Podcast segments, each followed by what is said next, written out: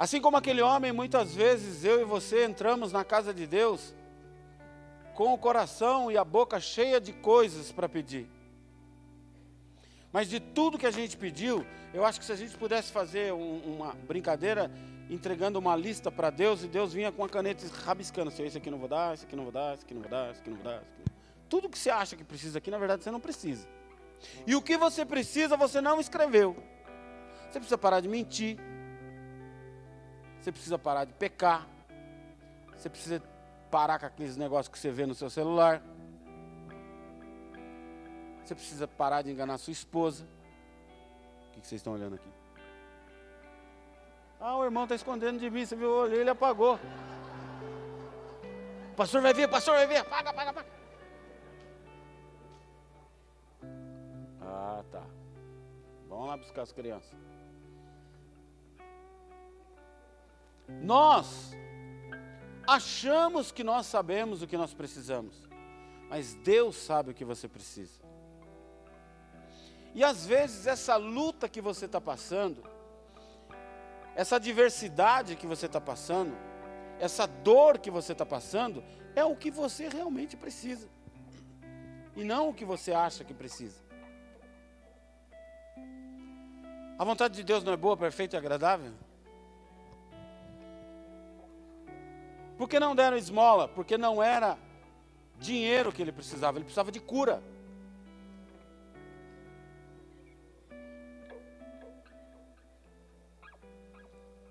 Olha que interessante, ele vai até a porta da igreja todos os dias. Algumas pessoas levam ele até a porta da igreja e ele não entra na igreja. Tem um monte de gente que vem para a igreja mas não entra na presença de Deus. É como se ficasse na porta. Ele entra na igreja, mas ele não consegue entrar na presença de Deus. Ele vem aqui e fica assim. Ó. A pessoa do lado está morrendo na presença de Deus. E ele fala assim, nossa, que exagero. Para que tudo isso? Para que ajoelhar assim? Ele já sabe quantos quadradinhos de isopor tem daqui até lá embaixo. Ele já contou daqui até lá, depois ele contou daqui até lá, multiplicou. Nossa, tem tantos quadradinhos, legal. Ele já contou quantas luzes coloridas tem. Ele já contou quantas vezes eu vim com esse tênis pregar. Mas ele não consegue entrar na presença de Deus. Ele está igual aquele aleijado que vai até a porta pedir ele vem aqui pedir. Ele não quer Deus, ele quer o que Deus pode dar para ele. Vocês estão me entendendo? 40 anos.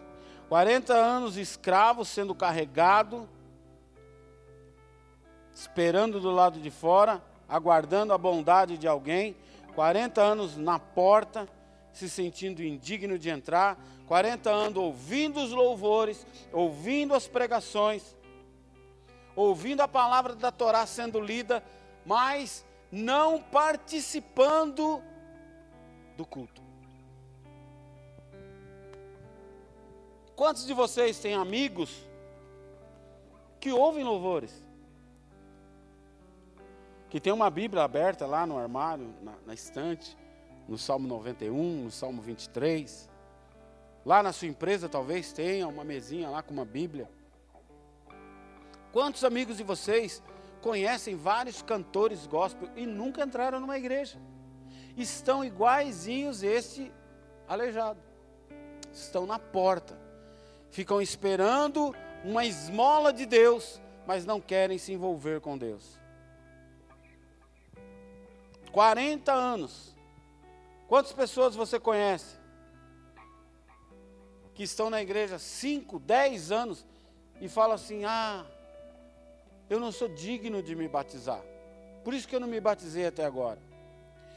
Quando eu parar de fumar, eu paro de, eu, eu me batizo. Quando eu casar, porque eu não sou casado, eu vivo é, é, aí eu me batizo. Quando eu não sei o quê, quando, quando, quando, quando, Sabe quando você vai estar pronto para se batizar? Nunca.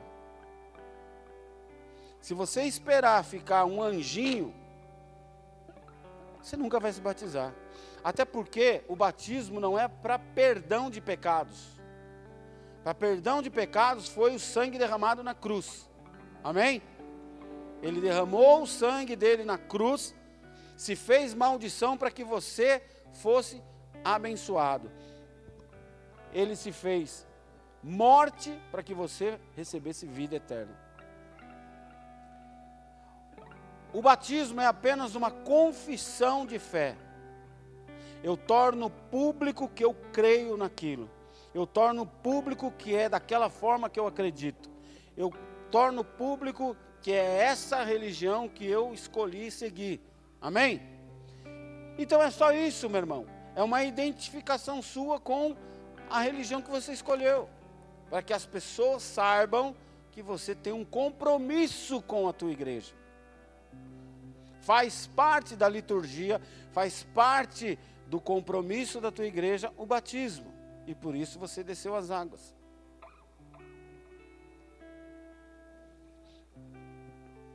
Sábado, dia 14, tem batismo. Se você ainda não é batizado, depois fale com os obreiros que estão lá na porta, que estão aqui, dê o seu nome para que a gente possa incluir você na lista. Amém? As pessoas querem bênçãos de Deus, milagres de Deus, querem ficar na porta, mas não querem entrar. A Bíblia diz que era a porta da formosa. Formosa significa algo que floresce abundantemente na estação certa. Muita gente vê a igreja do mesmo jeito que aquele coxo via. Uma fonte de renda, um lugar onde eu posso ganhar algo. Eu vou para a igreja porque o meu amigo foi e está sendo abençoado. Até casou. Eu vou também. Ele arrumou um emprego, não sei quem foi curado. Então, ele tem a igreja da mesma forma que aquele aleijado tinha. Ele ficava na porta da igreja porque a pessoa entra, amolece o coração, é a hora que sai e fala: ai, tadinho Vou dar umas moedinhas para ele. Ai, tadinho, vou dar um pão para ele. Vou dar uma comida para ele. Com certeza, aquele coxo tinha outros pontos em que ele mendigava. Mas por que que naquele dia ele estava na porta da igreja quando Pedro ia passar por lá? Por que, que você está aqui hoje? Você poderia estar em qualquer lugar, porque Deus tem algo com você hoje aqui. Queridos, quando nós passamos por aquela porta, a nossa oração tem que ser lá em casa. Hoje eu vou adorar o meu Deus e hoje Deus vai falar comigo. Hoje Deus vai me marcar. Hoje Deus vai me dar o que eu preciso, não o que eu quero. Amém? Deus queria que a vida daquele moço, aquele moço se encontrasse em Formosa, que significa florescer abundantemente na estação certa. Deus quer que você seja abençoado na estação certa. Por isso você está aqui hoje. Abundantemente, que você floresça abundantemente na estação certa. O nosso mal é que a gente quer que as coisas aconteçam do nosso jeito e na nossa hora. Mas não é do seu jeito e não é na sua hora. É na hora de Deus e do jeito de Deus. A Bíblia diz que aquela porta antigamente era chamada de porta velha. Quem tem uma porta velha lá em casa, lá, quando você abre, todo mundo vê. Todo mundo ouve. Não dá para você abrir e pegar alguma coisa escondida lá. Todo mundo fala. Oh! Nós temos no lavabo lá uma torneira que faz barulho, né, amor? A, a torneira se abre e faz. Eu falei assim, isso aí é, não é chofar. Isso aí é para a gente ver se você lavou a mão. A gente mandou instalar esse barulhinho aí. Para ver se o peão sai do banheiro e lavou a mão. Porta velha, aquele lugar era chamado, porque muitas vezes a nossa vida está como uma porta velha. Todo mundo olha e fala assim: cara, esse cara está do mesmo jeito. Você já encontrou com alguém que estudou com você lá na quarta série? Aí você fala: nossa, mas até o cabelo está a mesma coisa. Mesmo corte de cabelo, mesmo jeitão de se vestir, mesmo jeitão de andar. Você já viu? Você fala assim, mano, não mudou, só ficou mais velha, só ficou enrugado. Mas é a mesma coisa. Só que Deus tem, olha para quem está do seu lado, fala para ele: Deus tem para você novidade de vida. Chega de ranger. Deus vai pôr um olhinho em você aí. Hoje, em nome de Jesus. Amém? Abre para mim Romanos capítulo 6, verso 1.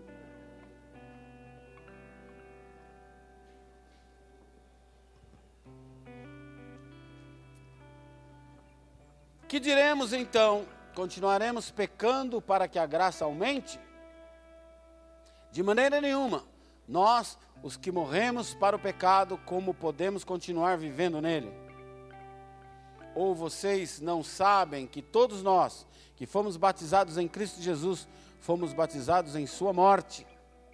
Portanto, fomos sepultados com ele na morte por meio do batismo, a fim de que, assim como Cristo foi ressuscitado dos mortos mediante a glória do Pai, também nós vivamos uma nova vida.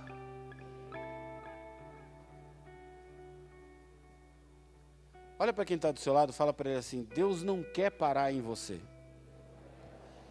Deus quer fazer através de você. Eu falei aqui outro dia que Deus não usa ninguém. Amém? Quem estava aqui? Deus não usa, sabe por quê? Porque Deus não precisa de mim. Deus faz aliança comigo.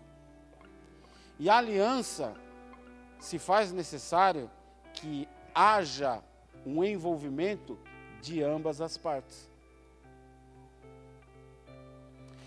Deus não usa porque eu, eu pegar uma pá para usar lá em casa, eu não dependo da vontade da pá de ser usada, dependo? Eu pego ela e uso. Deus não quer fazer isso com você. Usar você ignorando a sua vontade. Por isso que Ele te deu vontade de decisão, poder de decisão. Então Deus quer fazer uma aliança com você, onde em acordo com você e você em acordo com Deus, faça algo que é um propósito de Deus. Amém? A Bíblia diz no verso 8 que ele foi curado. E que o testemunho da cura dele, 5 mil pessoas se convertem, creem no poder de Deus. Nós somos tão egoístas que nós queremos ser curados, nós queremos arrumar um emprego, nós queremos receber uma bênção de Deus, pensando só em nós. Mas poucas vezes a gente fala, Deus, faça isso na minha vida para que as pessoas possam ver o teu agir para que as pessoas possam entender que o Senhor ainda vive e reina, para que as pessoas possam entender que o Senhor é o Senhor de todas as coisas. Que aquilo que acontecer em mim ou através de mim possa ser uma motivação para que muita gente saiba quem tu és.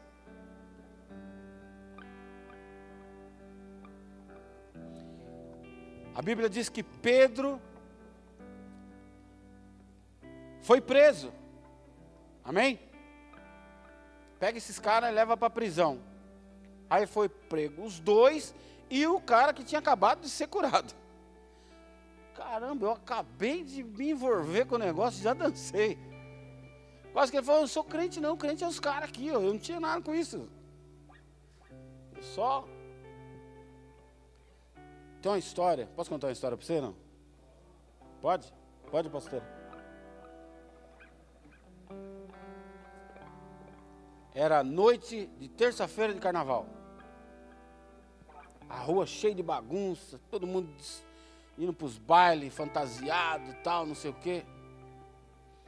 E começou a chover. Quase todo carnaval chove, né? Você reparou? Já. Começou a chover. E estava tendo uma vigília na igreja. Igreja pequenininha, 30, 40 pessoas.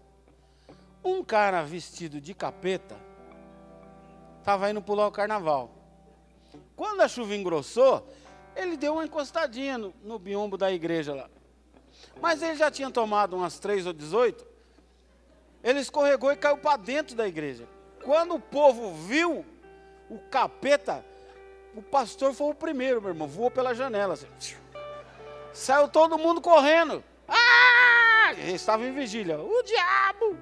Saiu todo mundo correndo. E tinha uma irmã sentada bem na beira da porta. Mas não deu tempo dela correr. Aí o diabo levantou assim, olhou para ela, deu uma limpada na roupa, ela falou assim: Eu não tenho nada com isso. Quem estava expulsando você era o pastor. Eu só estou assistindo.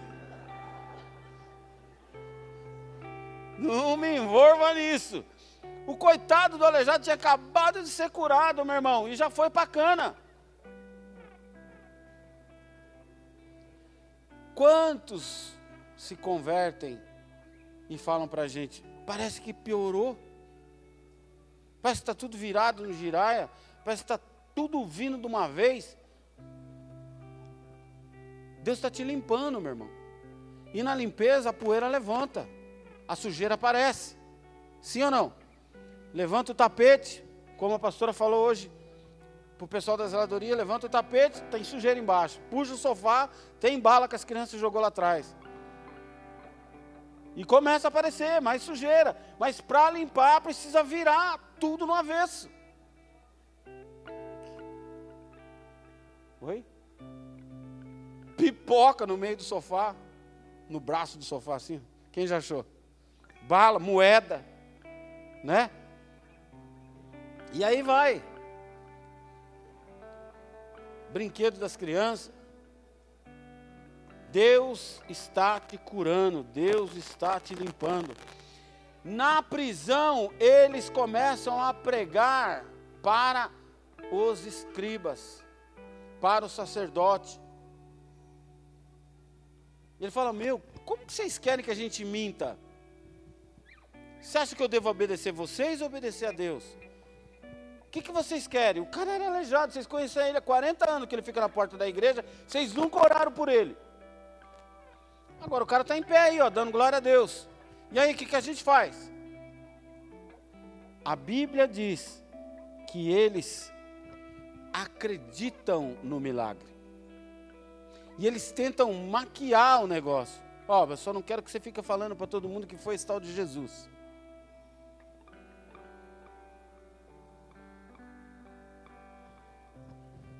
Versículo 14, a Bíblia diz que o coxo está lá com eles. Vocês podem falar o que vocês quiserem, meu irmão. Eu estou aqui, ó. Eu não andava. Eu era carregado e ficava lá na porta, não conseguia nem entrar. Mas agora eu estou curado. Você nunca veio falar comigo. E eles me curaram. Pelo poder que há no nome de Jesus. Quem vai te curar não é a igreja, bola de neve. Quem vai te curar não é o pastor Amauri, não é a pastora Adriana é o poder que há no nome de Jesus. Esse sim vai fazer toda a diferença na tua vida.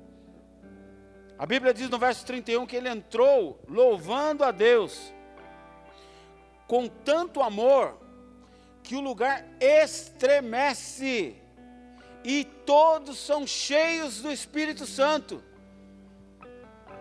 Irmãos, sabe por que às vezes alguns sinais não acontecem no nosso meio? Porque a gente não acredita.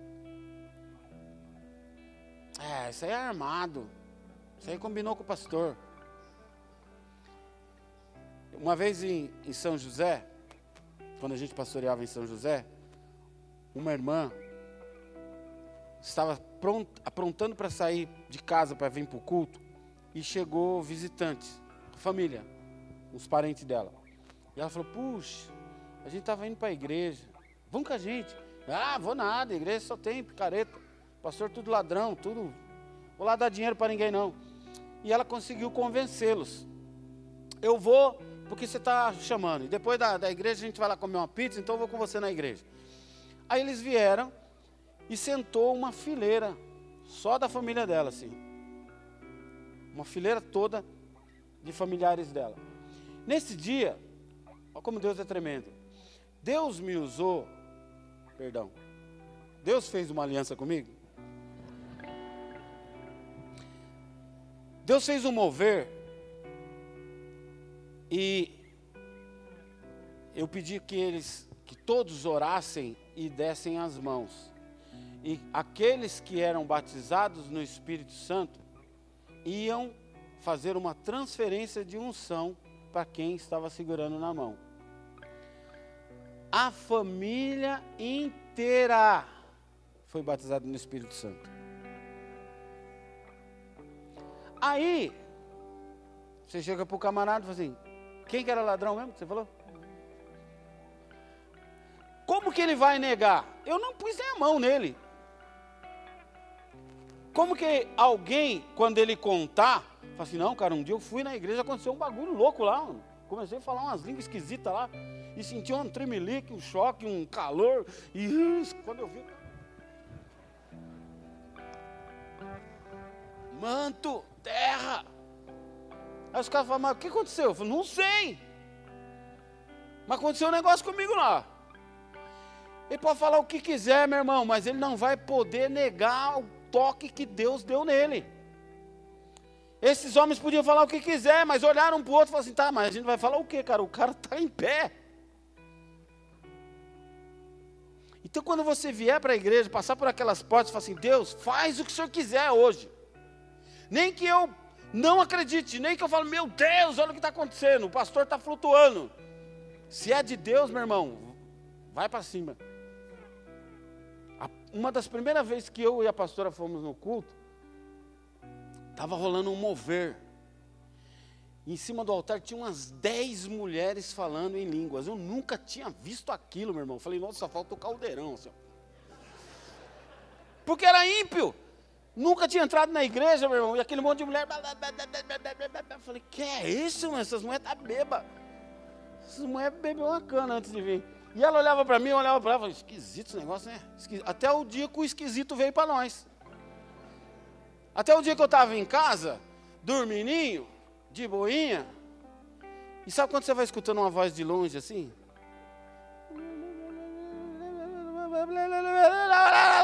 Eu acordei assustado, estava essa moça. De joelho na cama. Os pinos para todo lado. E falei, eita! O bagulho veio aqui. Fiquei quietinho, fui lá na beira da cama, ajoelhei, falei, desculpa aí Deus que eu estava dormindo, mas o senhor sabe, estava cansado. Basta você crer e Deus vai fazer um milagre na tua casa, vai fazer um milagre na sua vida.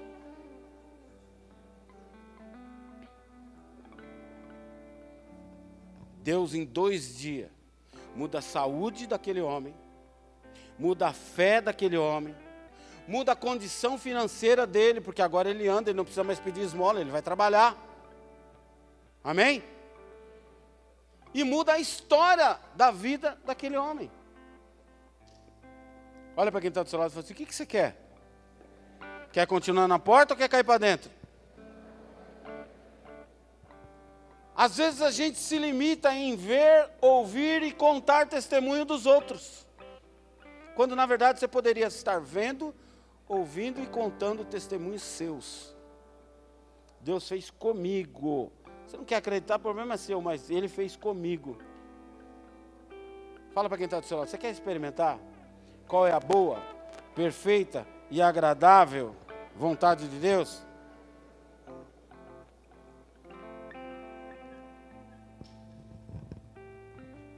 Nós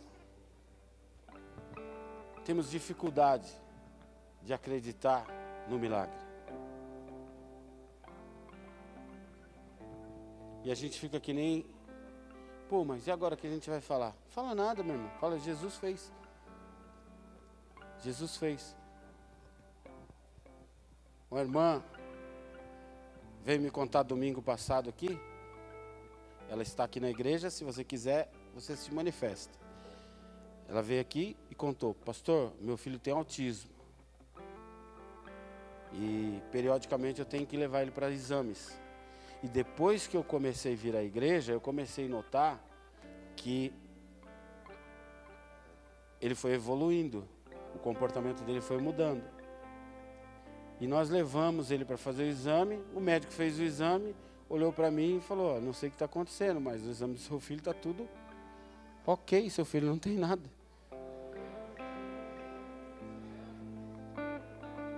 Não precisou ninguém pôr a mão na cabeça, não precisou ninguém orar, fazer campanha. Porque Deus está aqui.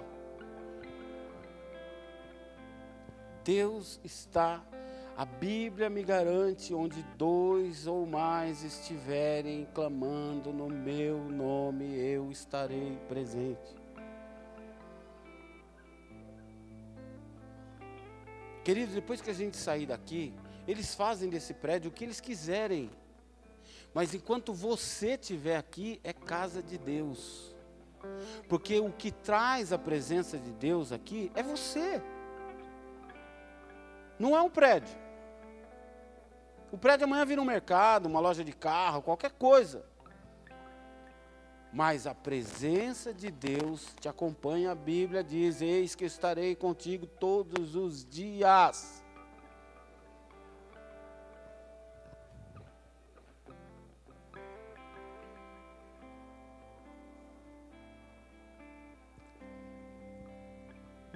Só que é fácil ficar lá na porta só recebendo. É fácil ficar sentado só recebendo. Eu me envolvo. Eu não me envolvo com a obra, mas também não me envolvo com o problema. Eu contei para a pastora, segunda-feira, quando que nós fomos no banco? Segunda-feira? Terça. Terça-feira fomos no banco. Aí eu vim numa cadeira assim, falar com a gerente. Estava uma cadeira com um rapaz, eu já tinha falado com a moça e esqueci de um negócio, voltei. Quando eu voltei, tinha um rapaz sentado aqui. Então, para que ela percebesse que eu vim só para complementar o que eu tinha feito, eu parei logo atrás do cara, que né, para ela perceber que era a minha vez. Aí ela fez assim para mim. Aí eu, meu irmão, não teve jeito, eu dei uma pescoçadinha no celular do cara. Não teve jeito.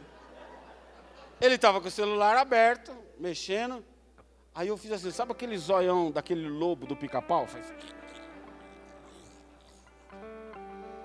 Mano, estava aberto no aplicativo do banco. 197 mil e uns quebrados e mais 150 mil de crédito. Eu falei, mano, se eu der um cata nesse celular e sair a milhão, esse cara não me pega. A hora que eu estiver no caminho, eu vou fazendo um pix para mim, assim. Aí eu solto o celular, ele vai catar o celular, dá tempo de eu correr. É assim que a gente faz na igreja. A gente fica só pescoçando, esperando uma oportunidade para Deus nos abençoar. Ô oh, Deus, você sabe aí, arruma emprego para mim. Mas esse não, né? Aquele lá que eu falei, né? Senhor, eu quero casar. Não, mas essa aí não. Isso é laço.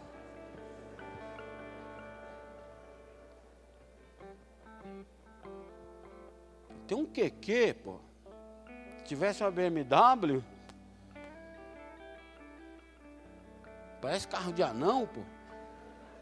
Dá risada não, irmão.